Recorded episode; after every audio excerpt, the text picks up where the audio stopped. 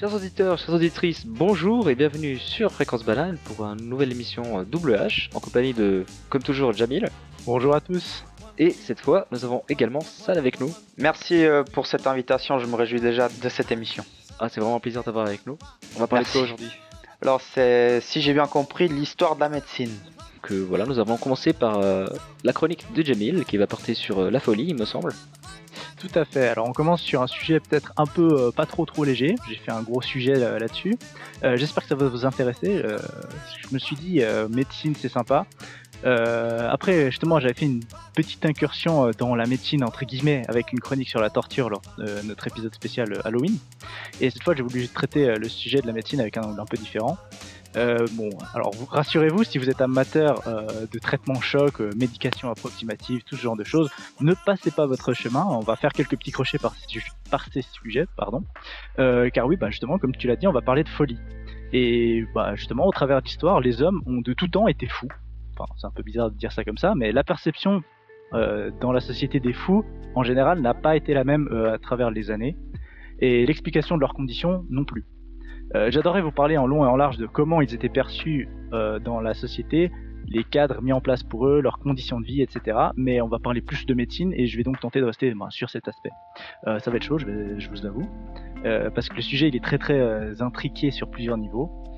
Et pour recontextualiser un peu, on va parler principalement de la folie, donc surtout comment c'était perçu en Europe, et du coup du Moyen Âge à nos jours à peu près. En préambule, je voulais mettre un peu de contexte, donc on va prendre un truc assez euh, éloigné, donc un homme préhistorique, toutes les choses qui lui arrivent sont bien évidemment expliquées par les esprits, les forces naturelles, les divinités, donc quand je parle de choses qui lui arrivent, les phénomènes météo, les maladies, et donc aussi la folie.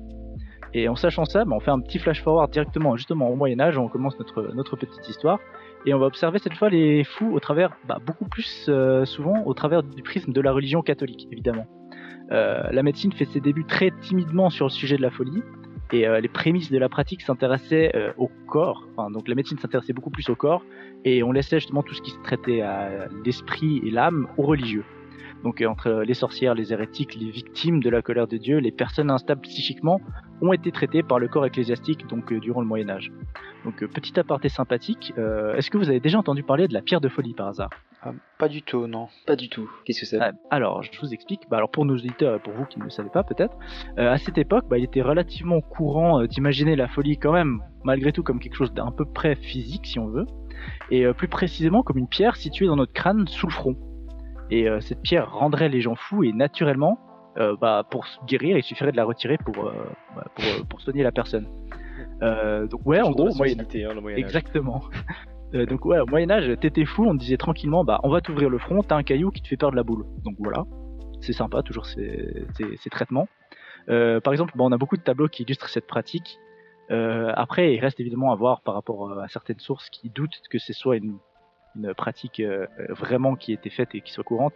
Certains parlent plutôt de ruse, on va dire, on va on va détourner l'attention du malade, on va lui dire bon voilà, on te fait une petite incision euh, dans le cuir chevelu, euh, on sort une pierre de notre dos, on dit c'est bon, c'était la source de ton mal, maintenant tu es guéri.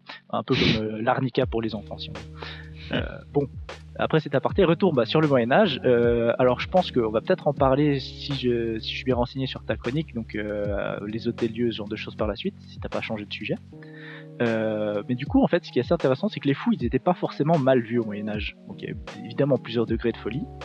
Euh, je vais pas m'étendre sur le sujet, mais euh, du coup, au bout d'un moment, on a décidé de les entasser ben, dans ces hôtels dieux, au même endroit en fait que les criminels et les sans-abri. En fait, on va essayer de les, pas vraiment de les soigner, mais au moins de les stocker si on veut à un endroit, euh, parce que euh, ouais, c'était pas facile de, les gérer. pour conclure en fait un peu ce qui se passait sur le traitement en soi à cette époque, bah, en fait on refile les mots de l'esprit au clergé et bien souvent euh, la solution sera d'isoler, d'enfermer les malades afin qu'ils ne dérangent pas leur public parce que ouais, un fou, c'est pas très propre dans les rues.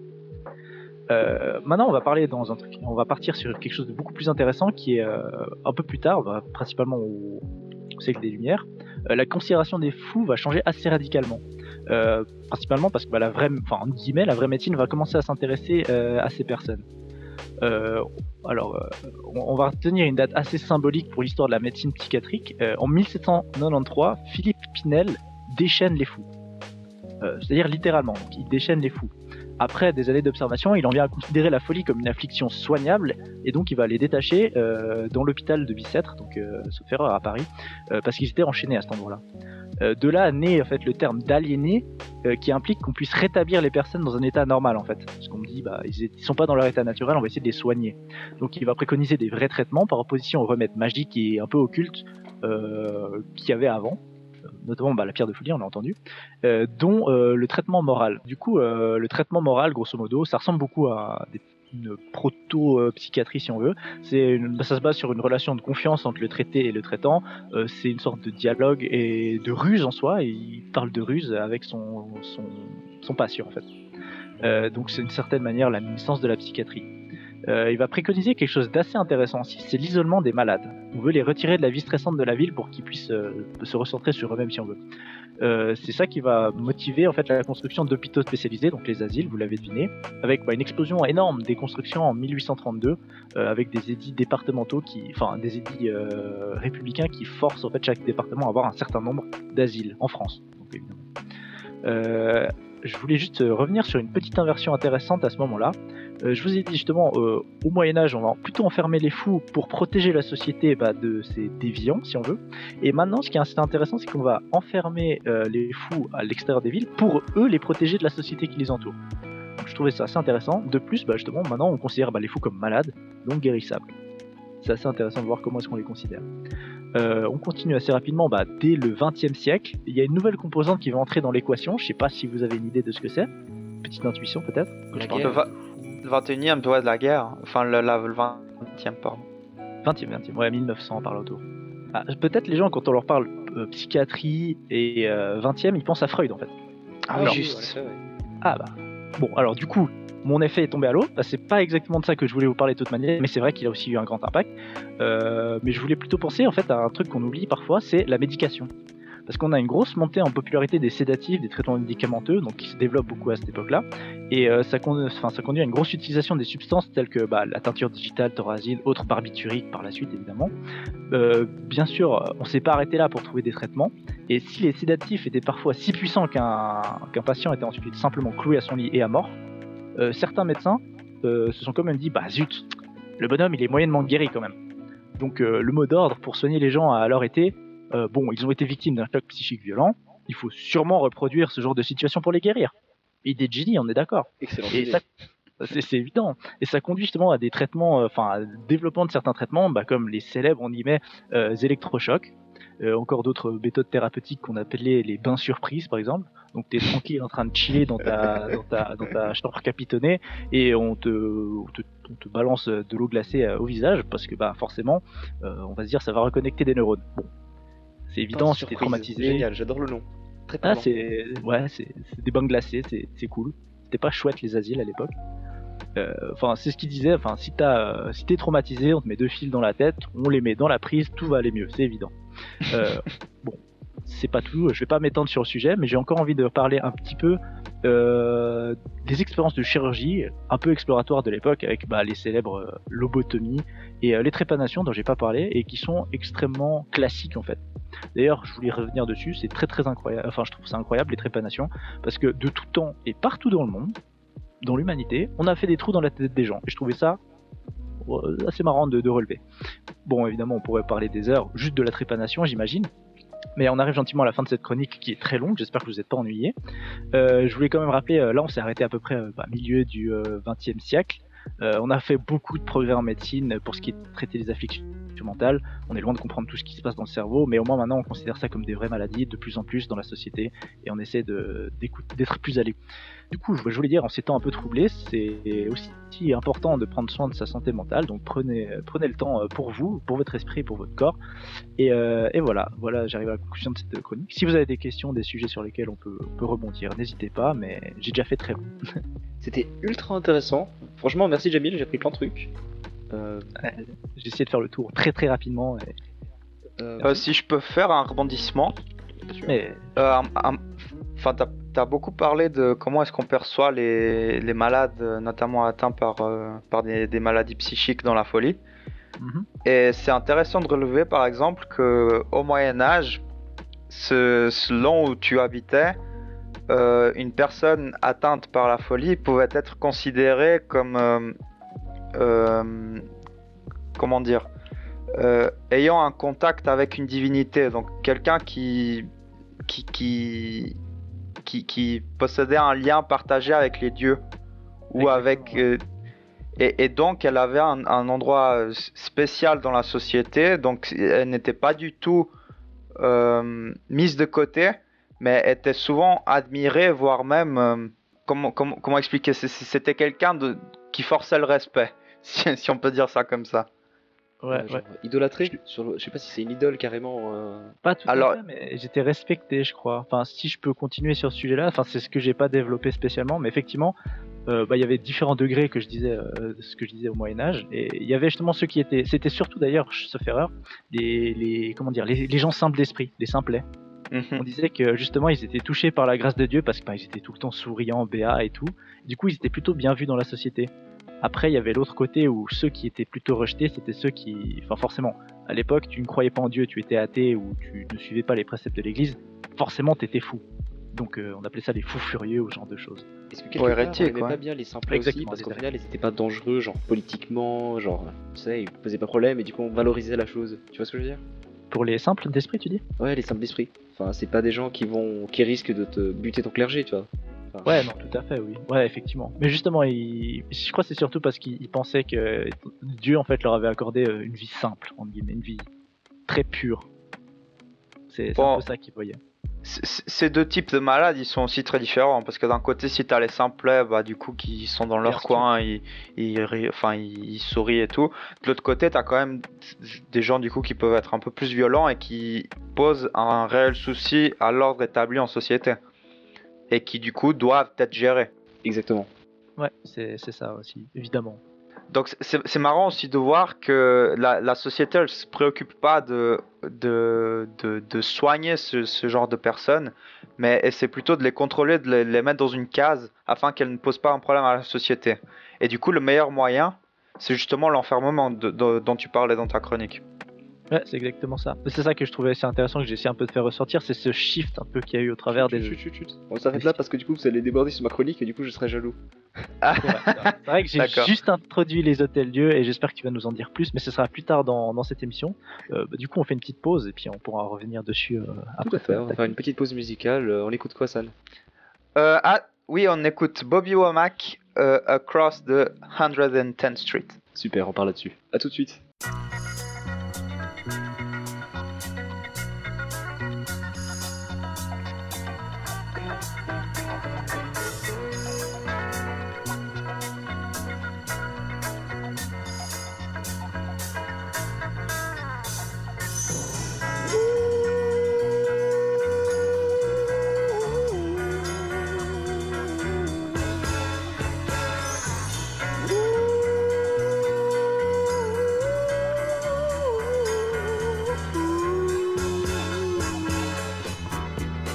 Third brother of five, doing whatever I had to do to survive.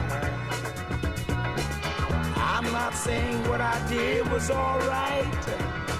Trying to break out of the ghetto was a day-to-day fight. Being down so long, getting up didn't cross my mind. But I knew there was a better way of life, and I was just trying to find. You don't know what you do till you put under pressure. Across 110th Street is a hell of a tester.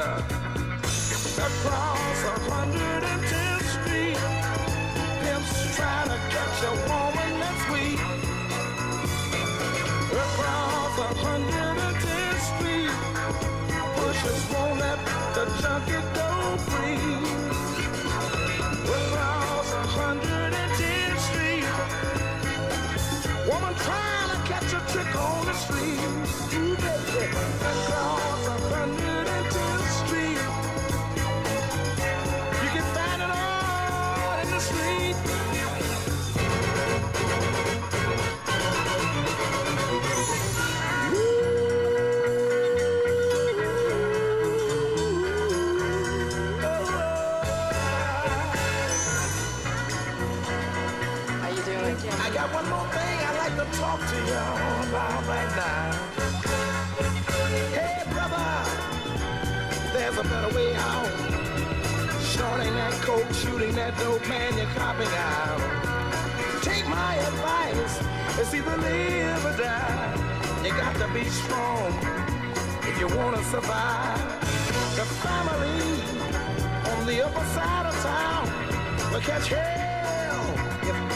ghetto around.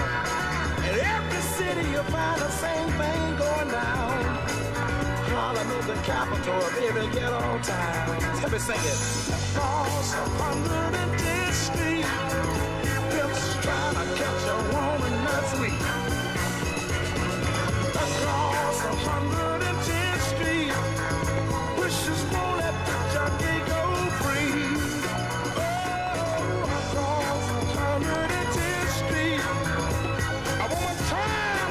trick on the street. Ooh, baby, across 110th Street, you can find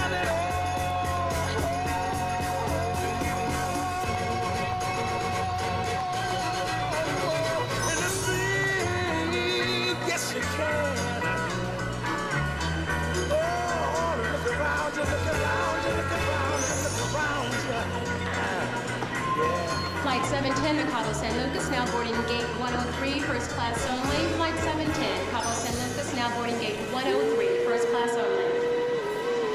Buenos dias.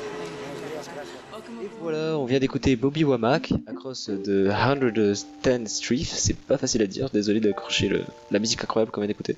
Et vous êtes toujours sur WH à l'antenne de Fréquence Balade en compagnie de moi JP, mais également Jamil Oui, salut à tous. et San, qui est notre invité du jour. Yes, je suis là. San qui va du coup nous faire sa chronique qui porte sur quoi San? Alors, ça porte sur l'histoire de la médecine à travers, euh, à travers tous les âges, donc euh, de la médecine égyptienne jusqu'à la médecine d'aujourd'hui. Eh bien vas-y seulement, on a hâte de t'écouter. Alors, bon, je, je sens un peu à ta voix, JP, que tu, tu, tu- tu as peut-être un, peu, un petit peu mal à la gorge. Je, te conseille de prendre un dafalgan. Euh, si tu as aussi un peu de fièvre, tu, tu- tu peux aussi prendre un dafalgan. Euh, Jamil, tu m'as dit la- la- que la soirée d'hier a été un peu trop arrosée et, et la gueule de bois elle est insupportable. Tu dis ça à l'antenne, aïe aïe aïe. Essaye de prendre un dafalgan accompagné de litres d'eau. Alors non, cette chronique n'est pas financée par les multinationales et les lobbies pharmaceutiques suisses, mais soyons sincères. Que l'on sente mal au doigt ou que l'on ait la gorge qui gratte ou une rage dedans, souvent ce que l'on fait c'est qu'on prend un petit comprimé et généralement dans, en une heure la douleur elle, elle passe. Mais comment est-ce qu'on est arrivé là? Comment est-on passé d'une médecine millénaire à base de potions, de substances végétales et animales, de mélanges d'épices variées ou encore tout simplement une soupe d'ail au comprimé miraculeux? Bien qu'il y ait eu des changements au cours de l'histoire de la médecine, tant dans les remèdes prescrits que dans les pratiques des médecins et docteurs, c'est pendant la Première Guerre mondiale que la médecine connaît un véritable tournant puisqu'elle voit l'apparition de certaines blessures qui n'étaient pas habituelles jusqu'alors.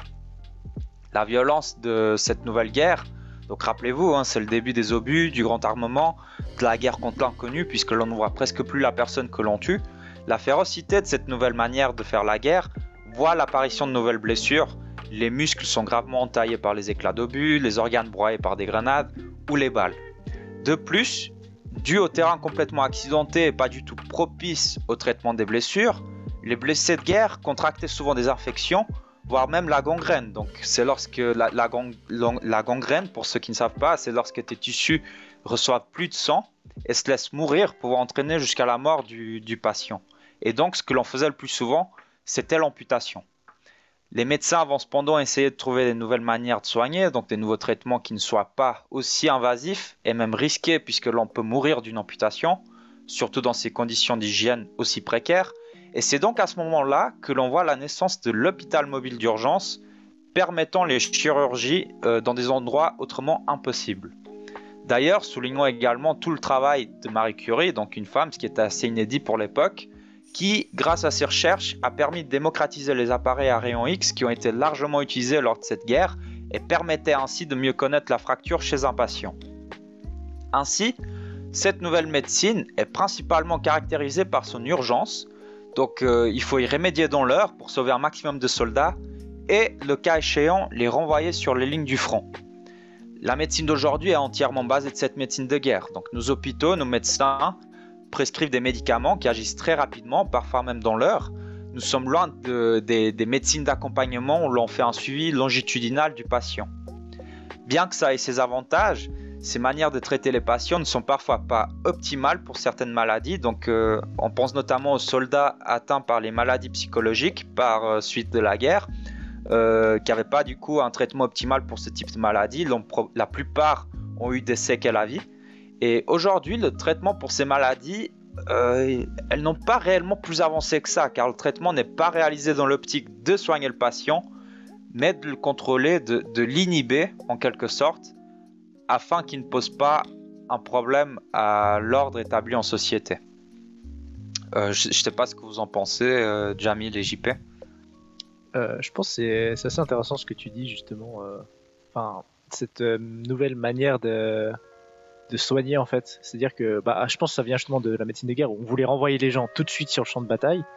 Et ça se transmet encore aujourd'hui. Justement, maintenant, on va plus soigner vraiment la maladie, mais ce qu'on veut, c'est soulager les symptômes plutôt. Oui, voilà, oui. Donc, euh, c'est ça. Exactement ça. on- Mais c'est quand même étonnant de voir que donc la raison pour laquelle on faisait cette médecine d'urgence à l'époque, c'était justement pour envoyer les personnes au combat, car euh, il fallait toujours de plus en plus de la main d'œuvre.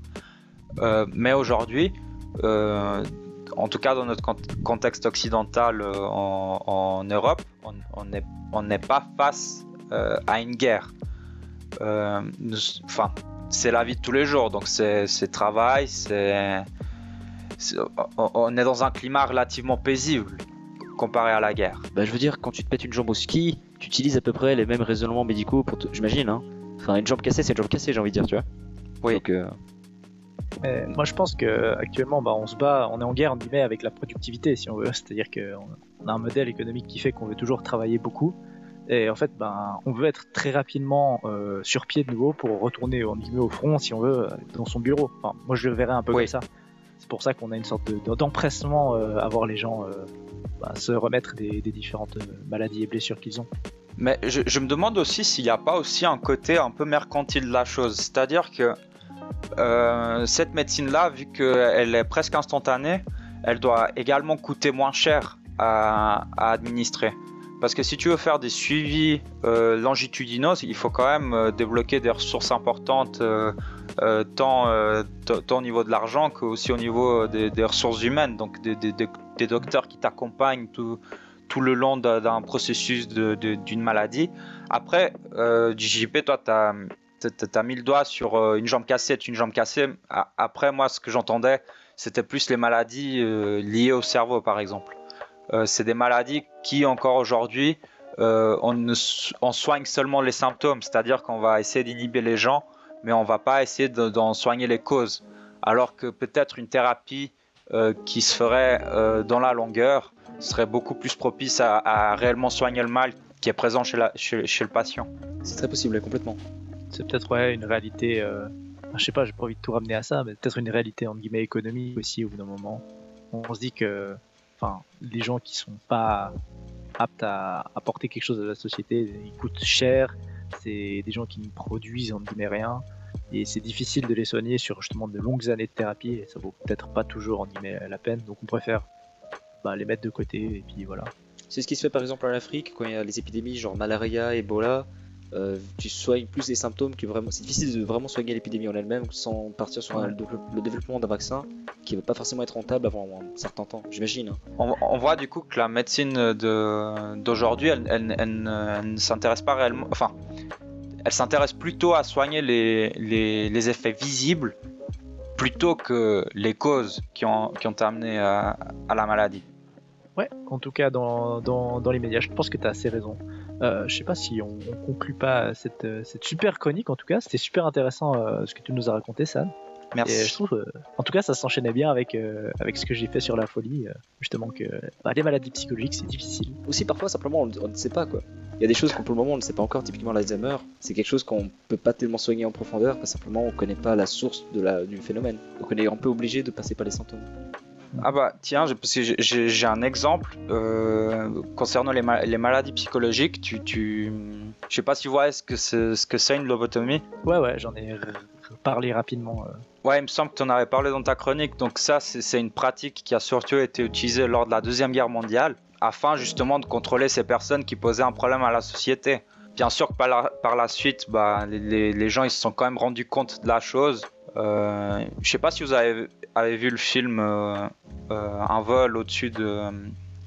Ah, du, du nid. Ah, comment ça s'appelle ce film avec euh, Jack Nicholson? Vol au-dessus du lit de coucou. Oui, voilà, c'est ça. Il me semble que à la fin, il est, il est complètement lobotomisé et puis on voit vraiment genre les les, euh, les, problèmes qu'une telle pratique pose.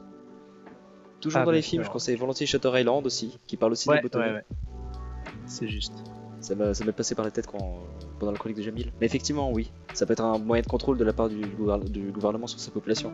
Ouais, mais c'est- c'est juste qu'à effacer carrément la personne. Il me semble que c'était vraiment plus qu'une coquille lorsque tu te fais euh, C'est vraiment terrible. Franchement, ouais. T'as des grosses séquelles. Bah, bah, sur ces belles paroles euh, pleines d'entrain et de, de joie, ma foi. Parce que oui. Sur, euh, sur des trucs déprimants, c'est terrible cette émission. Désolé à tous nos auditeurs. hein. C'est double H, hein, c'est l'émission chiante qui te, qui te déprime à la fin. Merci d'être avec nous. Et nous allons tout de suite enchaîner bah, sur une petite chanson un peu, euh, j'espère, joyeuse. David Bowie, donc Life on Mars. Et on se retrouve euh, tout bientôt sur l'antenne de Fréquence Banane. It's a god awful small affair to the girl with the mousy hair. But her mummy is yelling no, and her daddy has told her to go. But her friend is nowhere to be seen. Now she walks through her sunken dream to the seat with the clearest view and she's hooked to the silver screen. But the film is a sad thing for, for she's lived it ten times or more. She could spit in the eyes of fools if they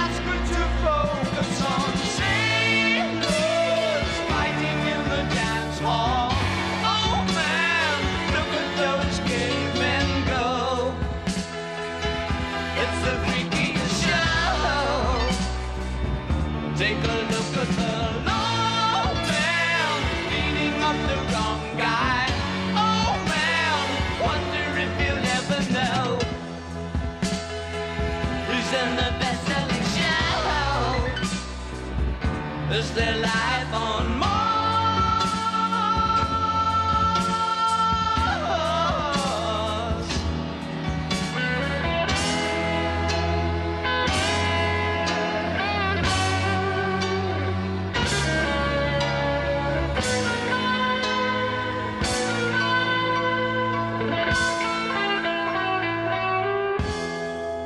It's on America's tortured brow that Mickey Mouse has grown up a cow.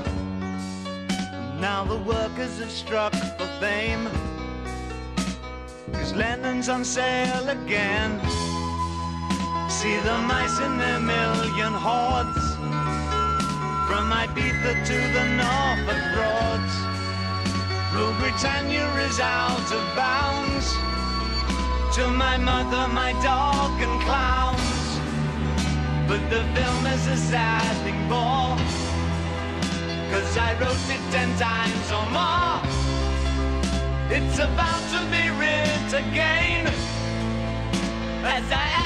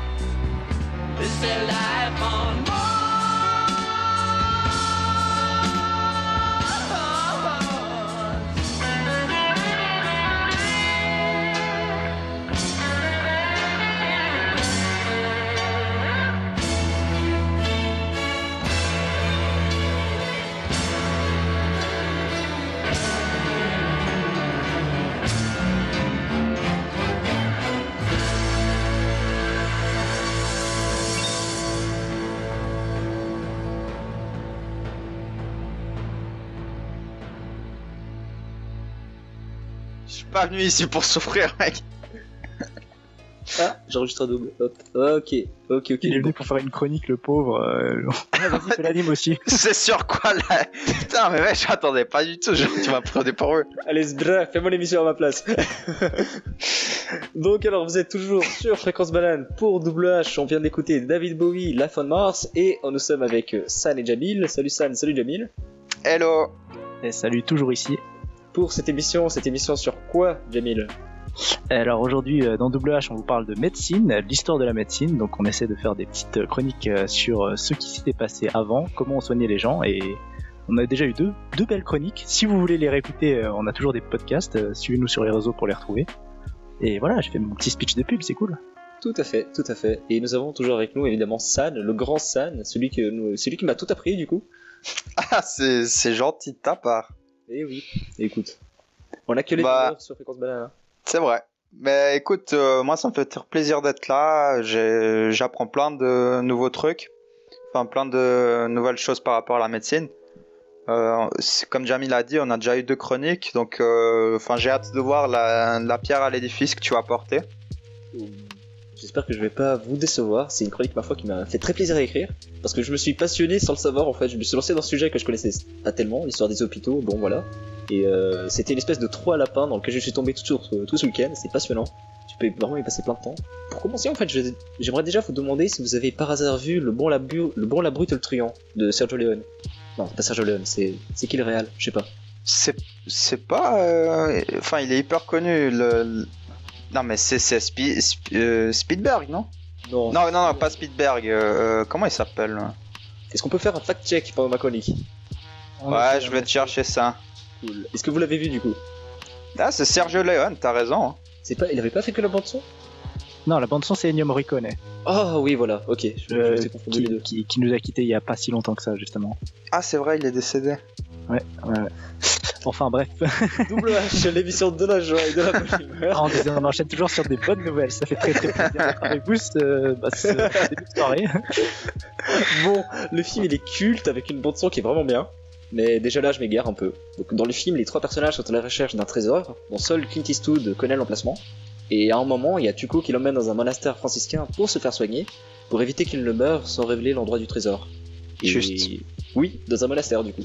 On peut être un peu étonné de cette pratique et se demander pourquoi ne pas plutôt aller dans une vraie clinique. Mais il faut savoir qu'en Occident, les religieux étaient le seul responsable du soin des malades pauvres pendant très très longtemps. On appelait ces endroits les hôtels-dieux, ce sont les ancêtres de nos hôpitaux, et c'est le sujet que je choisis de partager avec vous aujourd'hui. Alors déjà j'aimerais vous énoncer ce qui est un peu évident, l'histoire de l'hôpital est un vaste vaste sujet dans lequel je vais pas pouvoir vous offrir qu'une petite introduction malheureusement. Je précise aussi que, évidemment je ne suis pas historien, chose qu'on ne dit jamais assez dans cette émission, et que je ne vais m'attarder qu'à la situation hospitalière en Occident et au Moyen Âge, surtout en France même. Évidemment que les Byzantins avaient déjà des hôpitaux de fous déjà bien avant nous, mais voilà, c'est pas le sujet. Pour mieux comprendre l'apparition de ce genre, d'endroit, nous devons tout d'abord comprendre le contexte de l'époque. En 476 après Jésus-Christ, Romulus Augustus décide de- d'abdiquer de son rôle d'empereur, ce qui marque la fin de l'Empire romain. L'Europe elle est morcelée par la guerre et les invasions d'un peu partout, et puisque l'Empire n'existe plus, la seule entité qui semble capable de coordonner vraiment le soin des malades à grande échelle, c'est l'Église catholique. Et donc c'est elle qui va prendre le relais. C'est la seule administration qui reste, si vous voulez, en fait. Et c'est ce qui se passe, du coup. Les riches se mettent à financer des structures d'accueil pour les plus démunis, ce qui permet ainsi une propagation de la foi chrétienne. Et si t'es riche et que tu finances ce genre de lieu, bah ça fait plaisir au Seigneur, quoi. Donc c'est bien. Mais au 9 siècle, et Jamil l'a dit un peu tout à l'heure, la donne va changer. Avant, on considérait que vivre dans la pauvreté c'était valorisant, parce qu'au final, Jésus il était quand même pas hyper blindé, quoi. Mais à partir du 9 siècle, les pauvres seront plutôt vus comme étant des menaces sociales, plutôt que comme un modèle de vertu. Mhm. Ils sont de plus en plus méprisés par la haute société, qui euh, par conséquent commence à financer moins bien les hôtels-dieux. Il faudra, il faudra attendre 1662 pour que Louis XVI décide de reformer les hôtels-dieux.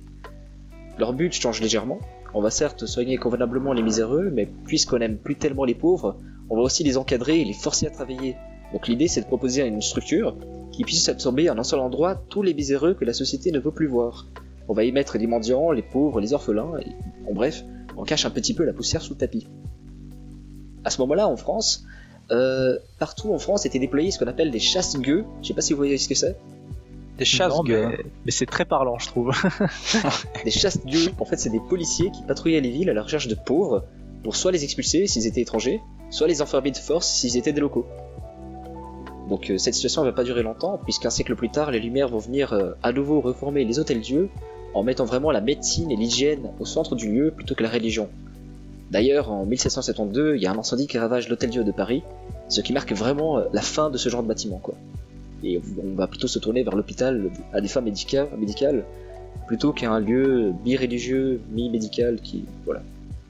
Enfin bref, euh, voilà du coup pour ce bref historique, mais il y a quand même beaucoup plus à dire euh, sur le fonctionnement des hôtels-dieux. Par exemple, bah, notre hôtel-dieu, comment est-ce qu'on construit? Eh bien, on essaie de sauver les gens par la prière, donc on va mettre une chapelle au centre du bâtiment, toujours au centre, pour pouvoir entendre la messe euh, où que tu sois dans l'hôpital. Même si t'es dans ton lit à 42 fièvres, tu peux quand même écouter la messe, ce qui est plutôt cool. Autour de cette Bonne chapelle, ambiance. on construit les aménagements essentiels. Donc une cuisine, le logement du personnel, un petit jardin botanique, un apothicaire si besoin. Et ensuite, autour de ces aménagements, on, arrange les lits en fait, les lits des malades qui sont séparés en fonction de leur sexe, bien évidemment. Contrairement à ce qu'on peut penser, au Moyen Âge, la propriété de ces lieux est plutôt bonne. Les malades sont lavés, les bonnes sœurs nettoient le sol régulièrement, elles changent les draps, euh, voilà. Les malades, ils mangent même à leur faim et ont accès à des vrais matelas qui sont donnés justement par les riches. C'est une coutume qu'ils ont. Quand tu changes, quand t'es riche et que tu changes ton matelas, tu donnes ton ancien matelas au l'hôpital local, quoi. Faut dire aussi, encore une fois, si tu si t'es riche et que tu aides un hôtel Dieu, bah t'es plus pieux, tu vois, t'es bien. Enfin, niveau religion, t'es bien. T'es bien. T'achètes ta place au paradis. c'est- c'est Alors, alors c'est- c'est c'est marrant que t'en parles parce que c'est exactement pour ça. euh, donc les, enfin, si je, si je peux rebondir, euh, JP, du coup sur ta chronique. Oui, bien sûr. Euh, justement, les, les pauvres, ils ont, ils ont jamais été euh, perçus de la même manière à travers les âges. Donc le, le, le pauvre au Moyen Âge, il avait une, une fonction très précise en société. C'était un moyen pour les riches de, de, de faire leur salut. C'est-à-dire qu'en aidant un pauvre, ils garantissaient leur place euh, auprès de Dieu une fois qu'il serait décédé. C'est après, avec le, développement de, de, de, de toutes les techniques mobilité, etc., que la pauvreté devient un réel problème, car euh, les, notamment en France, les villes vont être frappées par, par euh, des vagabonds, par euh, des vagues de vagabonds, et donc beaucoup trop de pauvres à gérer. Et c'est là du coup que, que comme tu l'as expliqué dans ta chronique, que l'on voit un réel contrôle sur ces pauvres-là, en éjectant les étrangers du village, donc euh, on les ramenait euh, du village d'origine, et les autres qu'on enfermait. Après, il faut aussi distinguer les différentes catégories de pauvres. Donc, tu avais ces pauvres-là qui posaient problème, mais tu avais d'autres pauvres qui étaient légitimes, à savoir par exemple ceux qui étaient touchés euh, par, euh, euh, par des maladies graves, ou bien qui n'avaient pas un bras ou une jambe, et du coup qui étaient dans l'incapacité de travailler, et donc de, de pouvoir subvenir à ses propres besoins. C'est juste intéressant de remarquer justement ce shift qu'il y a eu à un moment, quoi. Oui. À ce moment-là, quand même, si t'es dans un hôtel Dieu et que t'es pauvre, t'es quand même bien traité. Donc c'est plutôt à l'âge classique que vraiment ça va devenir, devenir un peu tendu à cause des soucis de financement que j'ai mentionné un peu plus tôt. Les riches sont moins, sont plus réticents à financer ce genre de lieu. Par contre, niveau traitement, on est encore en plein dans la spiritualité et la magie. Si la propriété des lieux était plutôt adéquate, on faisait plein d'erreurs de gestion qu'aujourd'hui on ne ferait plus du tout, quoi. Par exemple, on mélangeait tous les malades ensemble dans la même pièce. Donc si t'as la variole, t'es à côté de la femme enceinte, et euh, voilà, y a rien qui va. Ou alors, euh, on proposait un régime qui était beaucoup trop gras et trop salé aux convalescents. Typiquement, on leur donnait de la soupe au pois, euh, au beurre, et avec un bout de viande, quoi, à la limite. Si, si ta maladie te tuait pas, tu repartais très souvent avec un scorbut. Ah, c'est sympa. Il faudra attendre quand même l'âge classique pour pouvoir arriver une médecine qui est cohérente et pragmatique, un peu plus en tout cas, telle qu'on la connaît un peu aujourd'hui. Donc euh, voilà, je fais un peu le tour de cette bref aperçu que je souhaitais vous donner sur les hôtels Dieu. Encore une fois, c'est un vrai trou à lapin, donc si vous euh, si vous partez là-dedans, attendez-vous à y passer toute une après-midi, c'est ultra intéressant. Et euh, voilà, ça m'a en tout cas passionné, c'était un plaisir de partager cette, cette petite chronique avec vous. C'est marrant, à un moment que tu, tu, tu as dit, euh, oui, on mettait les malades tous dans la même pièce, donc euh, on avait le malade de la variole à côté de la femme enceinte. C'était le cas Non mais c'est le cas en vrai. Oui, je sais, mais c'est juste que c'est genre comme si t'es enceinte, ah, c'est une maladie. Enfin, Ah, Ah ouais non c'est On coupe le montage. Non pas du tout. Euh, Et oui, et surtout, Ouais, bah oui, c'était un vrai bordel en fait. L'Élise était dans tous les sens, il y a rien qui allait. euh, Non, non. Je crois, oui, j'avais vu le chiffre. T'as l'Hôtel Dieu de Paris. Si t'étais une femme enceinte qui accouchait, t'avais- ton gamin il avait une chance sur 15 de mourir à la naissance, alors que partout ailleurs, au même moment, c'était une chance sur 100. Ah ouais. Donc c'est Solide. quand même, euh, quasiment un facteur 10 quoi. C'est pas mal. ouais. Allez aux urgences, les amis. Hein, c'est- Euh, je trouve assez intéressant euh, que tu aies dit ça. Enfin, moi, ce que j'avais, ce que j'avais pensé euh, à tort, du coup, euh, c'est que les hôtels Dieu, c'était euh, vraiment à partir de 1600 euh, par là autour. Mais apparemment, ça existe depuis très longtemps, donc euh, je suis assez content d'avoir appris ça euh, Très très très longtemps, ouais. grâce à toi. Voilà, Ouais. bah, il a toujours fallu avoir une structure pour euh, organiser les malades quoi. Ouais, effectivement. Ouais. Donc voilà pour cette euh, petite chronique sur les hôtels Dieu. Nous arrivons, je pense, gentiment à la fin de notre émission. Euh, donc on... c'était WH, hein, l'émission sur- euh, spéciale sur l'histoire de la médecine. On a pris plein de trucs chouettes. Euh, avec Jamil, on a parlé de l'histoire de la folie. On a fait un petit tour de l'impact sur la médecine de guerre dans la médecine d'urgence avec. Et, euh, C'est juste. Et on a fini avec ta magnifique chronique sur euh, justement euh, les hôtels Dieu et bah, les premières structures en fait, euh, en tout cas euh, chapeautées par l'Église euh, qu'on avait euh, durant le Moyen Âge pour soigner les gens. Et comme quoi c'était propre, mais pas forcément euh, safe. Exactement. Est-ce qu'on part sur des euh, ouais des remerciements de fin, ce genre de bail Ouais. Euh, bah écoute, oui. Enfin, ce que je te propose, c'est qu'on peut peut-être partir sur euh, une petite musique. On se retrouve après. On, on donne nos derniers, nos derniers adieux et, et on se quitte. On fait ça comme ça. Est-ce que vous avez envie d'une certaine musique en particulier? Tu me prends au piège comme ça, jamais c'est terrible. Qu'est-ce qu'on peut Exactement. C'est un peu le, le, le truc, c'est qu'on peut se permettre de tout prendre. Euh, vu qu'on fait ça. Euh... Le pire, c'est que la semaine dernière, tu m'avais déjà fait le coup, et là, quand même, je tombe quand même dans le panneau. Ouais, c'est dommage. Je pensais que tu truc.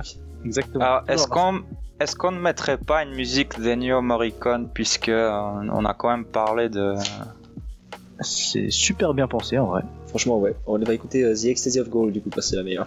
On À se tout de suite. retrouve juste après.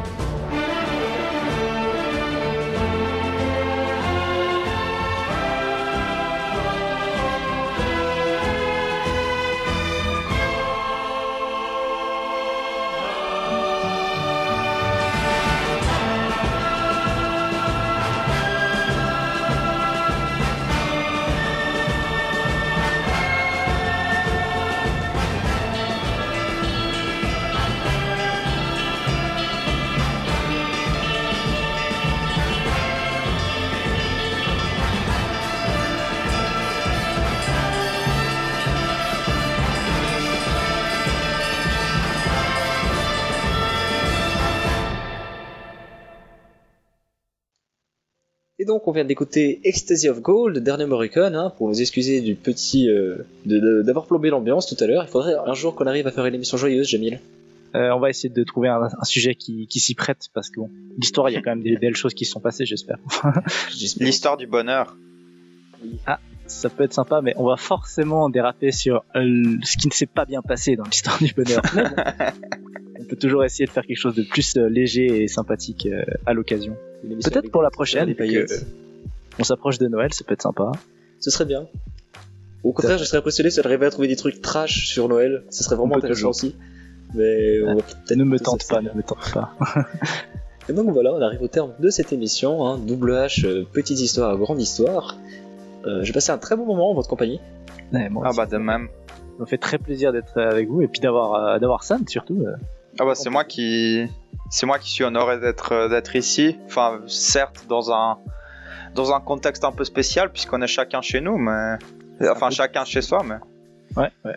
Mais bon, on espère qu'on a pu quand même vous partager euh, des, des moments sympathiques, vous apprendre des choses surtout. Euh, puis du coup, on se retrouve quand JP On va se retrouver dans deux semaines pour une nouvelle émission Double H. En attendant, vous pouvez bien sûr nous retrouver sur les réseaux, Spotify, euh, tout ça. Sur Fréquence Banane aussi. Et on espère on va avoir notre invité et on espère qu'on on trouvera un, un sujet qui pourra vous vous émerveiller en tout cas. Et voilà. Et oui, sur ce, bah, on vous souhaite une très bonne fin d'après-midi et puis euh, à une prochaine sur, euh, sur les antennes. Prenez soin de vous. ciao ciao